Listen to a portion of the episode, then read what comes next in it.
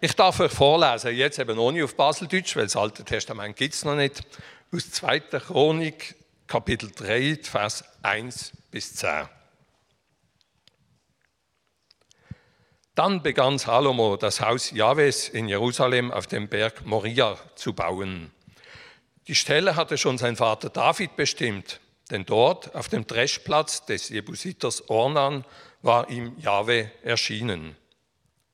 Am 2. Mai in seinem vierten Regierungsjahr begann der Bau. Die Grundmaße, die Salomo für den Bau des Gotteshauses festgelegt hatte, betrugen 30 mal 10 Meter.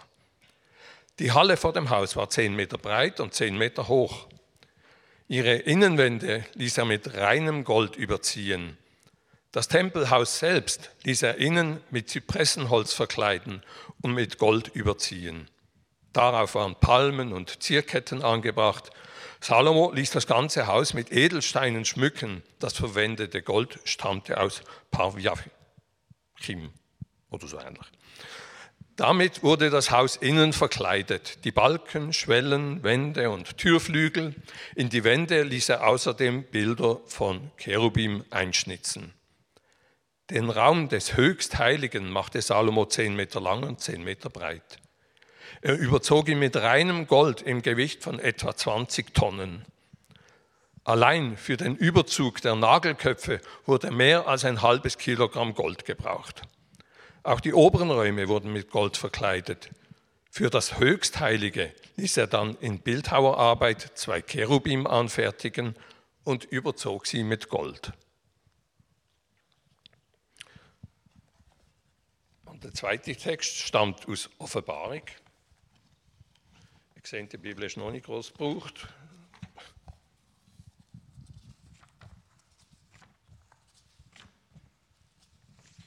aus Offenbarung 21, Offenbarung 21 lese ich Vers 9 bis 11 und 18 bis 21. Danach ist ein von sieben Engeln, wo die sieben Schalen ausgeleert haben, zu mir gekommen. Der Engel hat mit mir geredet und sagt, komm, ich will der Brut zeigen, die Frau vom Lamm. Und er hat mich durch einen Geist auf einen großen und hohen Berg geführt. Dort hat er mir die heilige Stadt Jerusalem zeigt. Sie ist vom Herr aus dem Himmel oben abgekommen. Die Herrlichkeit vom Herr ist in, oh, in ihrer Inne. Sie hat gefunkelt wie ein Edelstein, wie es kristallklare Jaspis machen tut. Vers 18 folgende. Die Mauer ist aus Japs, ja, ja, ja. Ist doch nicht so einfach, das Baseldeutsch. Die Mauer ist aus Jaspis gebaut und die Stadt besteht aus reinstem Gold, also sauber wie Glas. Die Grundsteine der Stadtmauer sind mit allerlei Edelsteinen geschmückt. Der erste Stein ist ein Jaspis, der zweite ein Saphir, der dritte ein Chalcedon, der vierte ein Smaragd. Der fünfte ist ein Sardonyx, der sechste ein Karmeol, der siebte ein Kristolit, der achte ein Beryl, der neunte ein Topaz, der zehnte ein Chrysopras, der elfte ein Jacinth und der zwölfte ein Amethyst. Die zwölf Tor sind zwölf Perlen. Jedes von den Tor besteht aus einer einzigen Perle. Die Hauptstraße der Stadt ist aus reinstem Gold, wie aus durchsichtigem Glas. Ich lese äh, zusätzlich zu dem Text, wo der Urs gelesen hat, noch ein paar Vers aus 1. Korinther 3 vor. Und der eigentliche Predigttext, wo, wo ich dann Vers für Vers entlang gehe, der kommt dann ab Vers 9, aber ich lese schon ab Vers 1 vor. Und es hängt dann am Schluss alles zusammen. Allerdings konnte ich mit euch, liebe Geschwister, nicht wie mit geistlich reifen Menschen reden. Ihr habt euch von den Vorstellungen und Wünschen eurer eigenen Natur bestimmen lassen, sodass ihr euch, was euren Glauben an Christus betrifft, wie unmündige Kinder verhalten habt. Milch habe ich euch gegeben, keine feste Nahrung, weil ihr die noch nicht vertragen konntet. Selbst heute könnt ihr sie noch nicht vertragen, denn ihr lasst euch immer noch von eurer eigenen Natur bestimmen. Oder wird euer Leben etwa vom Geist Gottes regiert, solange noch Rivalität und Streit unter euch herrschen? Beweist ein solches Verhalten nicht vielmehr, dass ihr euch nach dem richtet, was unter den Menschen üblich ist? Der eine sagt, ich bin Anhänger von Paulus, der andere, ich von Apollos. So reden Menschen, die Gott nicht kennen. Wer ist denn Apollos und wer ist Paulus? Diener sind wir, durch die ihr zum Glauben gekommen seid. Und jeder von uns hat das getan, was der Herr ihm aufgetragen hat. Ich habe gepflanzt, Apollos hat begossen. Gott aber hat das Wachstum geschenkt. Auf wen kommt es denn nun an? Doch nicht auf den, der pflanzt oder auf den, der begießt, sondern auf den, der das Wachstum schenkt, auf Gott. Und was ist mit dem, der pflanzt und mit dem, der begießt? Ihre Aufgaben, so unterschiedlich sie sind, dienen demselben Ziel. Und beide werden von Gott ihren Lohn bekommen, den Lohn, der ihrem persönlichen Einsatz entspricht. Die Vers wäre der eigene Predigt über das Ackerfeld von Gott, die Gemeinde als ein Ackerfeld. Heute geht es aber um Gottes Bauwerk, wo dann in den nächsten Versen beschrieben wird.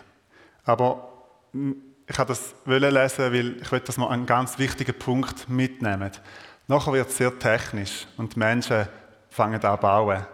Aber in dem Ackerfeld Gleichnis, in dem Ackerfeldbild wird klar, dass Gott das Wachstum schenkt, dass es unverfügbar ist. Echtes Gemeindewachstum kommt von Gott, so wie echtes Weizenfeldwachstum oder Baumwachstum von Gott kommt. Das müssen wir im Hinterkopf haben bei der folgenden Vers. Das Wachstum kommt von Gott. Vers 9. Es ist also Gottes Werk, an dem wir miteinander arbeiten. Und ihr seid Gottes Ackerfeld, ihr seid Gottes Bauwerk. Also in dem Vers ist wie so eine Scharnierstelle, wo es wechselt zwischen, wo das Bild wechselt. Vom Ackerfeld zum Bauwerk. Was das genau für ein Haus ist, die Gemeinde, das Bauwerk, das sagt uns der Paulus noch nicht. Und lasst uns mal so tun, als wüssten wir es nicht. Als würden wir den Text zum ersten Mal lesen und hätten keine Ahnung, was jetzt kommt. Wir würden den Brief zum ersten Mal lesen. Ihr seid Gottes Bauwerk, schreibt der Paulus. Also die folgende Vers, was jetzt kommt, bezieht sich nicht so sehr aufs äh, persönliche eigene Lebenshaus, sondern auf die Gemeinde als ein Bauwerk. Die Gemeinschaft, die Versammlung von Menschen, die zu Jesus gehören. Und natürlich hängt das immer auch zusammen mit dem persönlichen Leben, aber in diesem Bild geht es eigentlich mehr um die Gemeinde. Weil Gott mich in seiner Gnade dazu befähigt hat, habe ich als ein kluger und umsichtiger Bauleiter das Fundament gelegt.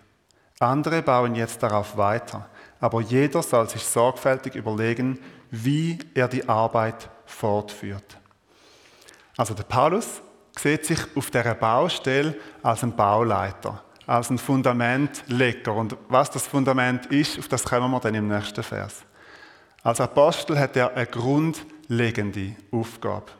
Er leitet das Fundament in einer Gemeinde, in einer Ortschaft. Dort wird die Gemeinde gegründet, dann investiert er in die Gemeinde und dann zieht er weiter. Und andere, wie eben zum Beispiel der Apollos, der ein Lehrer war, die bauen dann darauf auf. Der Paulus war selten länger an einem Ort. Gewesen. Zwei Jahre in Ephesus und ich weiß nicht genau, wie lange in Korinth, ich glaube eineinhalb Jahre oder so. Aber das ist eher lang. Also sonst, manchmal war er auch viel kürzer in einer Ortschaft und ist dann schnell mal weitergezogen. Weil er ist spezialisiert auf das Grundlegen.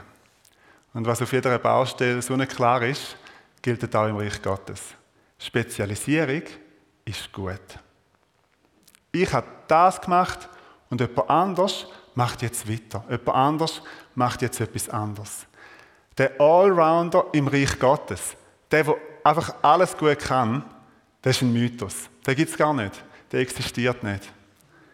Lieber du machst das und nur das, wo du dazu berufen bist, und das gut. Der Paulus hat es auch so gemacht. Und er hat dann andere die Arbeit übernehmen, andere weiterbauen, ähm, wenn er seinen Part, seinen Teil gemacht hat. Und lese im 1. Korinther, der hat nicht einmal getauft. Der hat, der hat gesagt, Gott hat mich, oder Jesus hat mich nicht geschickt zum Taufen. Das ist noch mutig, wenn man den Missionsbefehl Matthäus 28 im Hinterkopf hat. Aber er hat gesagt, ich taufe nicht mal, ich tue einfach das Evangelium verkünden. Das ist meine Aufgabe. Und nachher hat er so vieles auch anderen überlassen und immer im Team geschafft. Vielleicht bist du eine Maurerin. in dieser Gemeinde. Vielleicht bist du ein Bauleiter, vielleicht bist du ein Zimmermann. Oder zum nochmal auf das Ackerfeldbild zurückkommen, vielleicht bist du eine Pflanzerin in dem Ackerfeld, vielleicht bist du ein Begüsser. Und du darfst dich entspannen, weil es gibt so vieles im Reich Gottes, wo du nicht machen musst. Ist doch herrlich entlastend. Ich merke immer wieder, wie es in mir Stress auslöst, wenn andere eine Gabe von Gott bekommen haben, die irgendwie stark ist oder die ich auch gerne hätte. Und wenn sie die dann ausleben, wie mich das so oft herausfordert.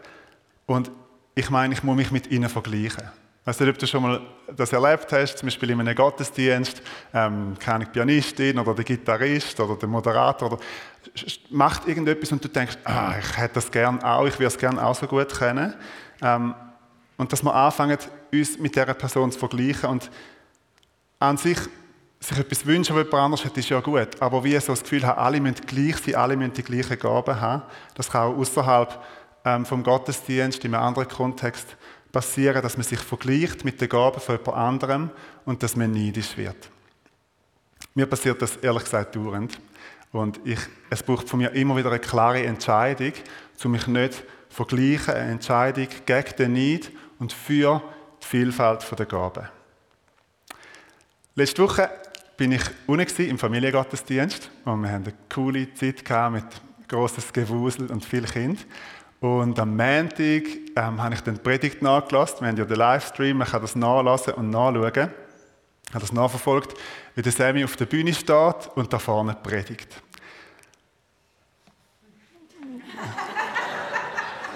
der macht das noch gut. Der ist leidenschaftlich, der ist eloquent, der hat mehr Muskeln als ich.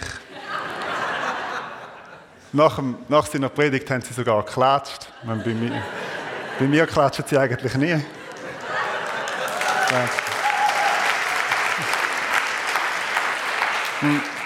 Und dann in, in dem Lassen und in dem kurzen Moment von, hey, also ja, wie vom Heiligen Geist so der humorvolle Rippenboxer überzukommen, hey Dave, was ist genau das Problem? Vor was hast du genau Angst, dass der Sammy mal ein besserer Prediger wird als du?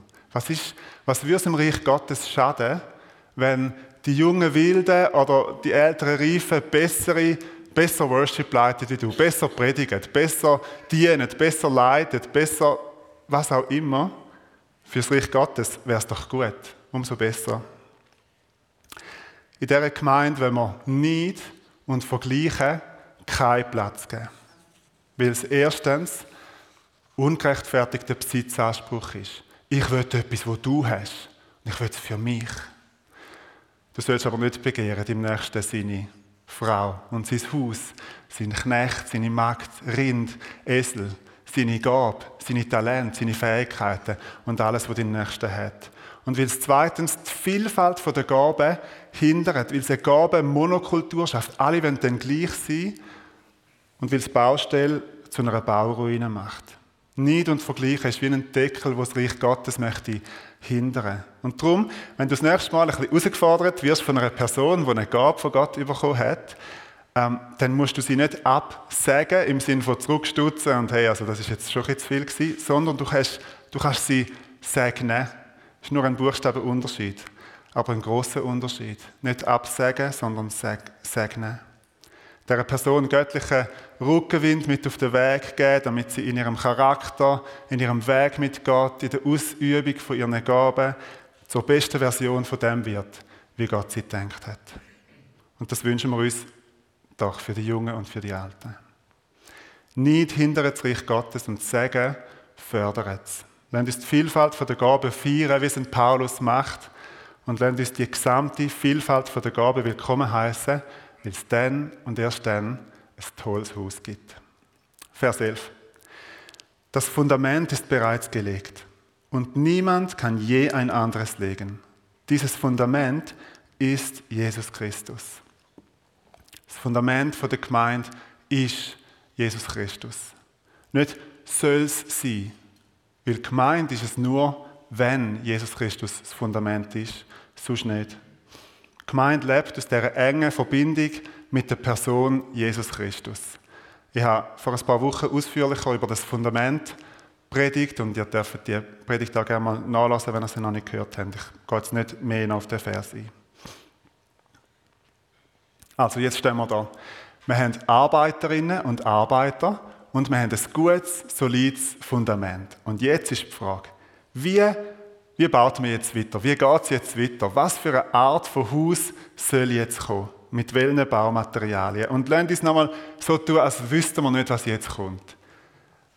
Ja, was wäre denn das normale Baumaterial in der Zeit, wo ein Paulus gelebt hat? Ich du hast die Wände, hast vielleicht ein paar Steine und nachher brauchst du irgendein Dach, vielleicht hast du noch irgendwo ein Holz, das kannst du drauflegen. Und ich meine, in den mediterranen Gegenden, Korinth und auch im Nahen Osten regnet es nicht so viel. Du kannst es mit ein Stroh und Schilfrohr und Heu abdecken und dann brauchst du noch ein paar Möbel.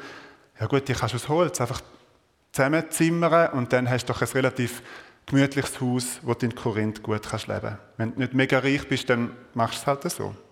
Ein Haus, das gemütlich ist und ein Haus, wo Menschen sich drin wohlfühlen. Ja, lustigerweise diese Woche äh, in einer Online-Zeitung einen, äh, Artikel gesehen, dass ein Haus den Award gewonnen hat für Häuser des Jahres. Das ist offensichtlich so ein, ein äh, renommierter Architekturpreis. Und ich habe euch ein paar Fotos mitgebracht, weil der Titel heißt Wohnen aus Stroh. Wenn wir das noch zeigen könnten. Also da wird tatsächlich äh, Dämmmaterial ist da Stroh und Heu und die Wände sind aus Holz. Kannst du nächste, das nächste Foto noch zeigen? So sieht das von außen aus äh, wirklich mit Holz verkleidet. Unten dran hat es Betonpfeiler, damit es nicht schimmelt, damit es also wirklich über dem Boden ist.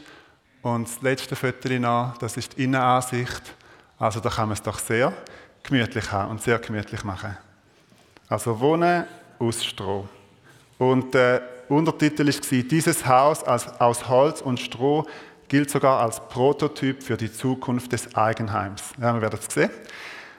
Auf jeden Fall ist doch das cool. Warum nicht? Es hat eine super Klimabilanz, es hat gute Dämmeigenschaften und es ist eben extra so gebaut, dass es nicht schimmelt und ich finde, es sieht gemütlich aus. Bauen mit Holz und Stroh ist früher noch normal gewesen. Irgendwo hast du ja, also du hast ja kein Beton und Styropor und Bauschaum und wie das alles heißt. Du hast ja mit etwas ein bisschen dämmen und abdichten. Und das könnte doch jetzt die Baumaterialien sind, die der Paulus aufzählt, das, was er jetzt bringt. Warum nicht?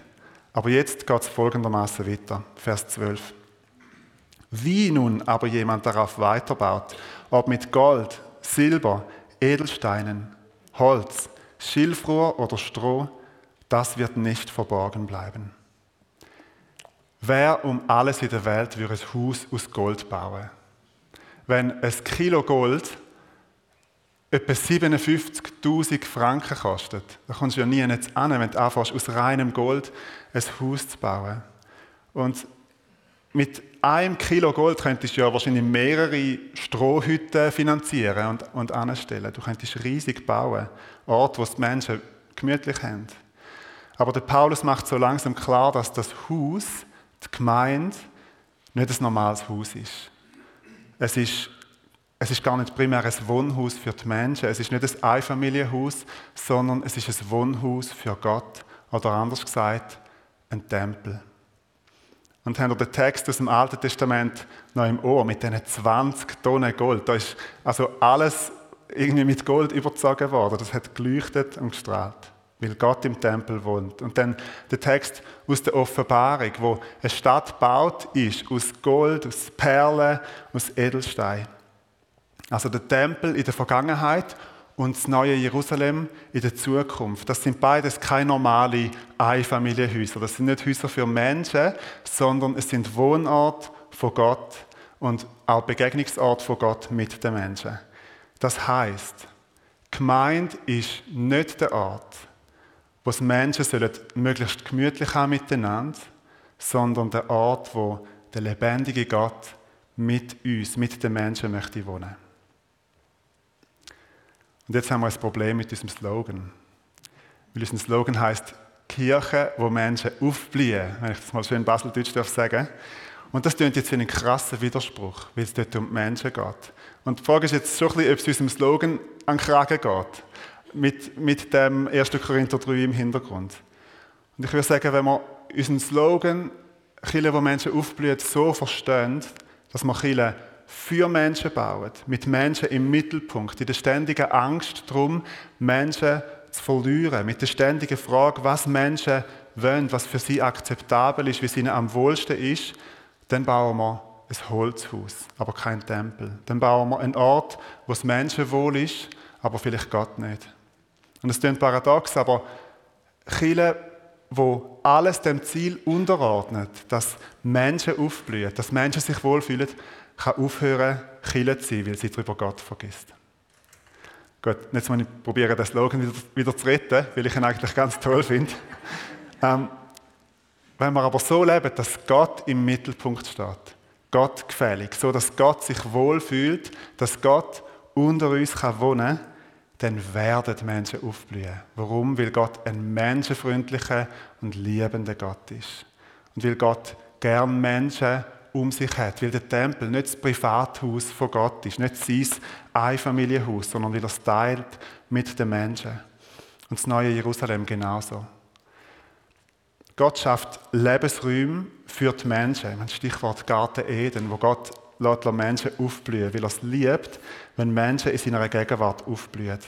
Im Psalm 92 steht folgendes: Alle, die nach Gottes Willen leben, gleichen einer immergrünen Palme, einer mächtigen Zeder auf dem Libanon. Sie sind verwurzelt im Haus des Herrn. Dort, in den Vorhöfen unseres Gottes, grünen sie immerzu.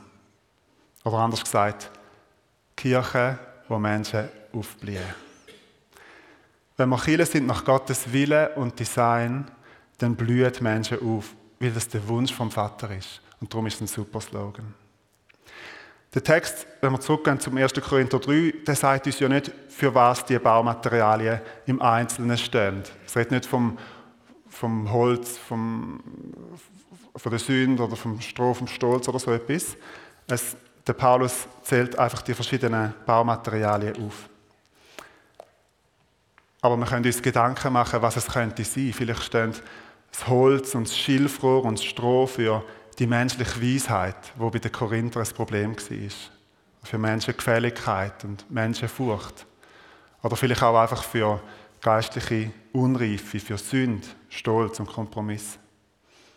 Und Gold und Silber und Edelstein können stehen für Gottes Reinheit, für Gottes Heiligkeit und Herrlichkeit, für Gottes reine Liebe, wie sie in 1. Korinther 13 zum Ausdruck kommt.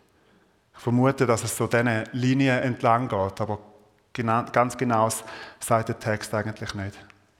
Aber was klar ist, ist, Gold, Silber und Edelstein in so Mengen sind für uns völlig unverfügbar.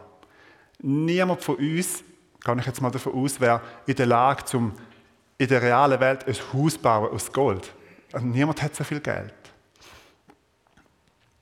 Und so ist auch das Bauen mit diesen göttlichen Materialien, eben vielleicht göttlicher Reinheit, Herrlichkeit, göttlicher Weisheit für uns unverfügbar. Und da klingt noch das Bild vom Ackerfeld nach, wo wir wissen, das Wachstum, dass es wirklich aufgebaut wird, das ist unverfügbar. Das kommt von Gott. Gott lässt, Gott lässt es wachsen. Und trotzdem spielen wir eine Rolle drin.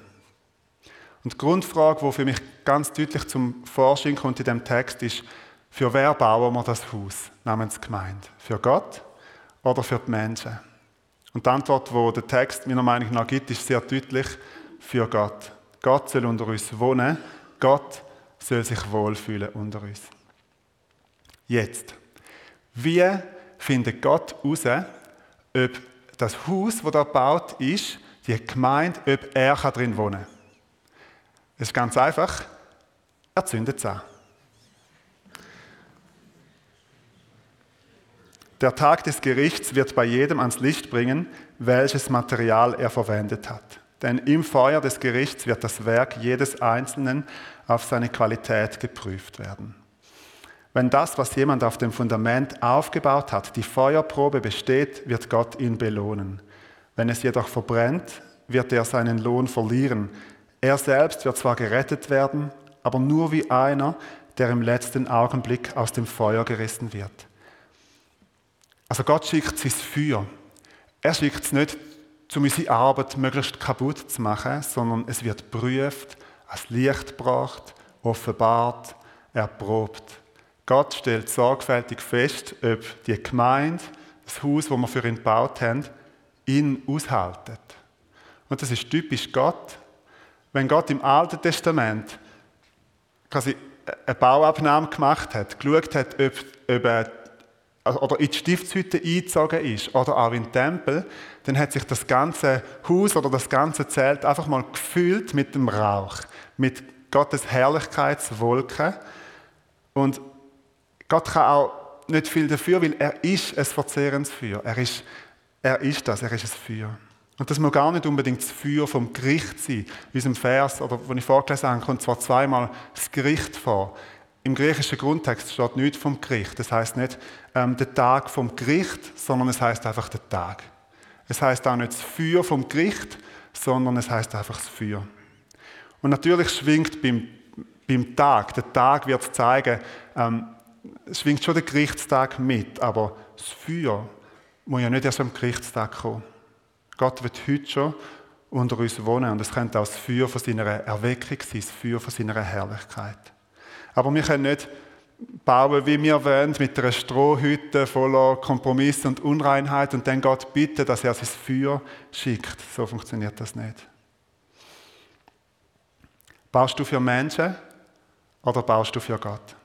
Baust du deinen Beitrag zur Gemeinde oder natürlich über die hinaus, einfach fürs Reich Gottes, mit dem Motiv zum wichtig und angesehen sein, damit Leute können sagen, ich gehöre im Fall zu dem, baust du für dich und deinen Namen, von dem wird nur ein Eschenhaufen übrig bleiben. Nichts von dem wird Bestand haben. Und da geht es nicht, der Text sagt das auch deutlich, es geht nicht um deine persönliche Errettung, wo da in Gefahr wäre. Und es geht auch nicht um ein, ein Fegefeuer, wo du nach ein paar tausend Jahren irgendwo müsstest bestraft werden für etwas oder gereinigt werden, sondern es geht darum, dass man Gemeindebau konsequent vom Ende und vom Ziel her denken und dieses Handeln danach ausrichtet, dass man Gott einen Wohnort geben bei den Menschen. Was ist denn in Gottes Augen wertvoller? Ein riesiger Wolkenkratzer, ein riesiges Gebäude aus Holz, mit vielen Leuten, grossen Zuwachs, ein riesiges Movement und Tausende von Likes. Oder eine kleine, unscheinbare Hütte aus reinem Gold. Echter Hingabe, kompromissloser Nachfolge, Liebe zu Gott und zu den Menschen die nur Gott selber tun kann.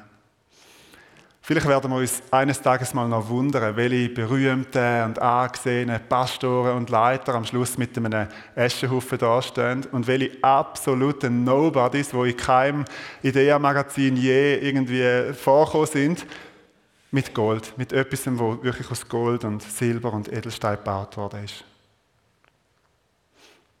Ich möchte noch einen Gedanken einfließen lassen die Gold- und Silber- und Edelsteinbauten, die wir auf dieser Erde bauen, die sind ja unzerstörbar. Und die, ähm, die schaffen es irgendwie in die Ewigkeit, hat man so das Gefühl, wenn man den Text liest, weil sie eben nicht verbrennen.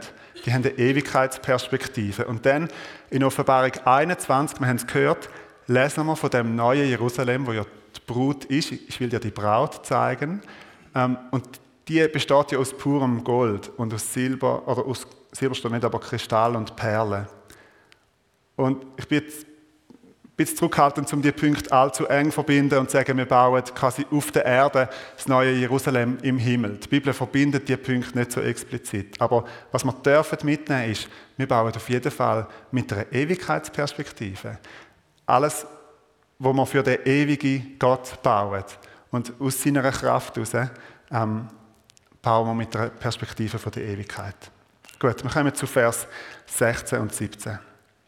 Wisst ihr nicht, dass ihr der Tempel Gottes seid und dass Gottes Geist in eurer Mitte wohnt? Wer den Tempel Gottes zerstört, zerstört sich damit selbst, weil er Gottes Gericht über sich bringt. Denn Gottes Tempel ist heilig, ist heilig und dieser heilige Tempel seid ihr. Jetzt erst fällt das Stichwort Tempel.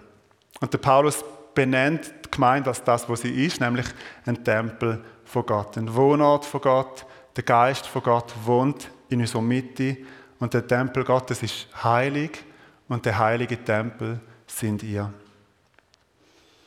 Wir werden heute Morgen, dann später nach der, Predigt werden wir singen Feuer des Herrn. Danach verlangt mein Herz. Und das könnte fürs Holz und Schilfrohr und Stroh und Heu in unserem Leben relativ schlecht rauskommen, wenn wir darum beten, dass das Feuer vom Herrn ähm, uns verzehrt und uns reinigt. Aber das ist eigentlich gut so. Unser Gebet soll sein, dass Gott lieber heute wie morgen, lieber jetzt wie später, alles Holz und Schilfrohr und Stroh in meinem Leben, deinem Leben und in dieser Gemeinde verbrennt, damit das Gebäude nicht instabil ist. Die FG Riechen besteht seit über 100 Jahren. Und in diesen vielen Jahrzehnten ist viel Schönes gebaut worden. Vieles, wo Gott ehrt, vieles, wo gern von Gott bewohnt wird. Und gleichzeitig, wo Menschen bauen mit manchmal unterschiedlichen Motiven, da wird auch immer wieder mal eine Holzfassade und ein Strohdach verbaut. Vielleicht heuchelnde Leiter, wo Wasser predigen und Wein trinken, doppelte Maßstäbe, die am Herrn Gräuel sind, Verletzungen, die absolut nicht hätten passieren müssen, stolze Herzen, Unversöhnlichkeit, Hirten, die ihre eigenen Holzpaläste gebaut haben, weil es für das eigene Ego so schön ist. Leute, die im Wirken von Gott widerstanden sind. Und so eine Gottesdienstserie über Gemeinde kann auch schmerzhaft sein. Ein schmerzhaftes Thema, weil für dich vielleicht schmerzhafte Erfahrungen verbunden sind. Weil du das Holz und das Stroh hautnah miterlebt hast. Und das tönt ja alles so goldig, wenn man da vorne sagt über Gemeinde, all die Ideale, aber du hast vielleicht Verletzungen in dieser Gemeinde und von dieser Gemeinde erlebt, wo überhaupt nicht dem Ideal entsprechen von Gottes Tempel. Und als Gemeindeleitung, und da darf ich wirklich für uns alle acht reden, möchten wir euch einladen, wenn ihr Schwieriges erlebt habt im Zusammenhang mit der FG Riechen, wenn ihr verletzt worden sind, wenn ihr eben nicht aufblühen könnt, sondern das Gefühl habt, da verdorrt eigentlich etwas. Wegen menschlichem Versagen, vielleicht speziell von Leiter und Leiterinnen. Von uns persönlich oder auch von unseren Vorgängern. Dann bitte kommt auf uns zu und sucht mit uns das Gespräch. Vielleicht ist es zwei Monate her, vielleicht ist es noch ganz frisch und vielleicht ist es auch schon 20 Jahre her und alle damaligen Leiter sind gar nicht mehr da, aber es ist immer noch schmerzhaft. Wenn ihr verletzt worden sind oder die Gemeinde als einen Ort wahrgenommen haben, wo Gott lieber nicht möchte wohnen, dann kommt bitte auf uns zu und sucht das Gespräch mit jemandem von uns, von der Gemeindeleitung. Und wir wollen das gerne mit euch anschauen und wir wollen gerne sämtliche Holz- und Stroh- und Heuhäufen aus unserer Gemeinde wegschaffen und tun, was wir können, damit das passieren darf.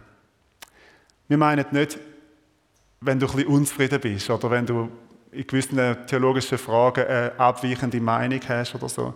Das wird es immer geben und das müssen wir auch wie gemeinsam aushalten. Es geht wirklich um verletzt worden sein, es geht um Unversöhntes, vielleicht auch Unausgesprochenes.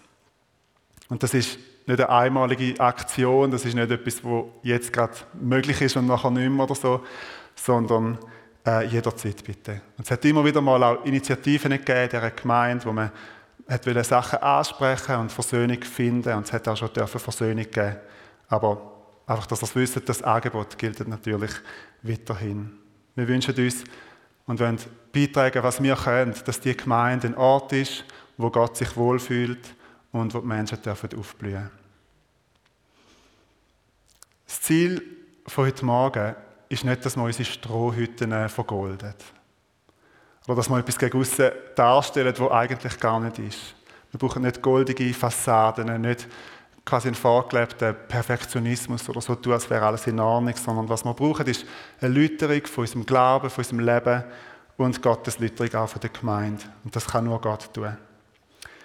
Und dann, wenn wir uns aussetzen, da wenn wir uns eine Zeit nehmen, wo wir gemeinsam vor Gott kommen und ihn darum bitten, auch wenn es vielleicht ein kleines Risiko ist, aber dass er sein Feuer schickt und dass er in uns und in unserer Gemeinde all das verbrennt, wo ihm nicht entspricht, wo ihn nicht ehrt.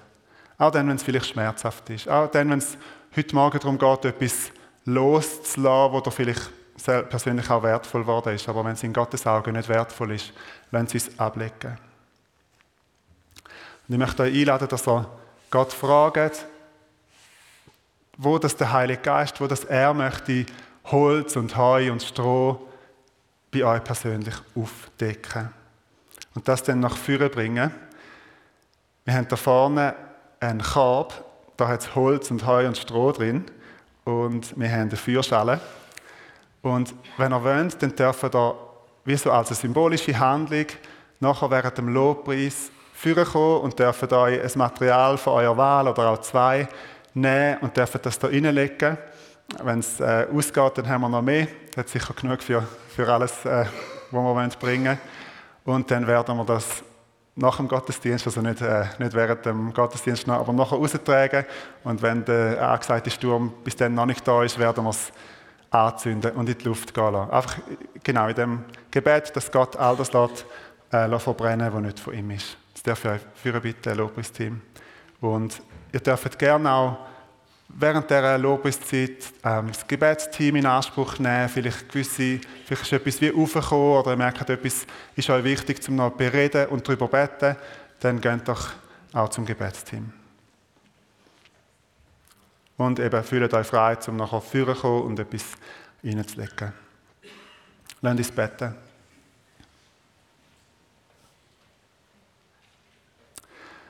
Vater im Himmel, wir legen dir unsere Herzen hin und unsere Gemeinde. Und wir beten darum, dass du aufdeckst und zeigst, wo das in unserem persönlichen Leben, in unserem Glauben und auch im Leben von dieser Gemeinde mit Materialien gebaut worden ist, die dir nicht entsprechen. Wir beten darum, dass du es uns zeigst, gerade heute Morgen.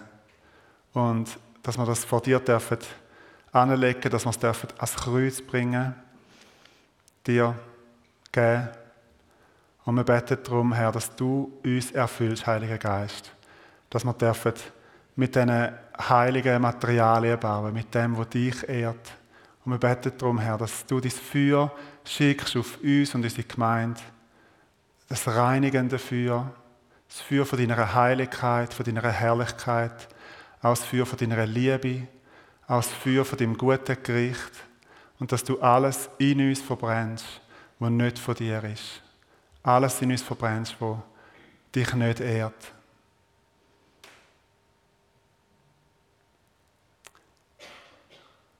damit unsere Herzen beschnitten sind, damit unsere Herzen und unser Glauben darf geläutert sein, dass wir dich aus ganzem Herzen, mit unserer ganzen Seele, mit unserem ganzen Verstand, unserem ganzen Denken, unserer ganzen Kraft können arbeiten und lieben. Amen.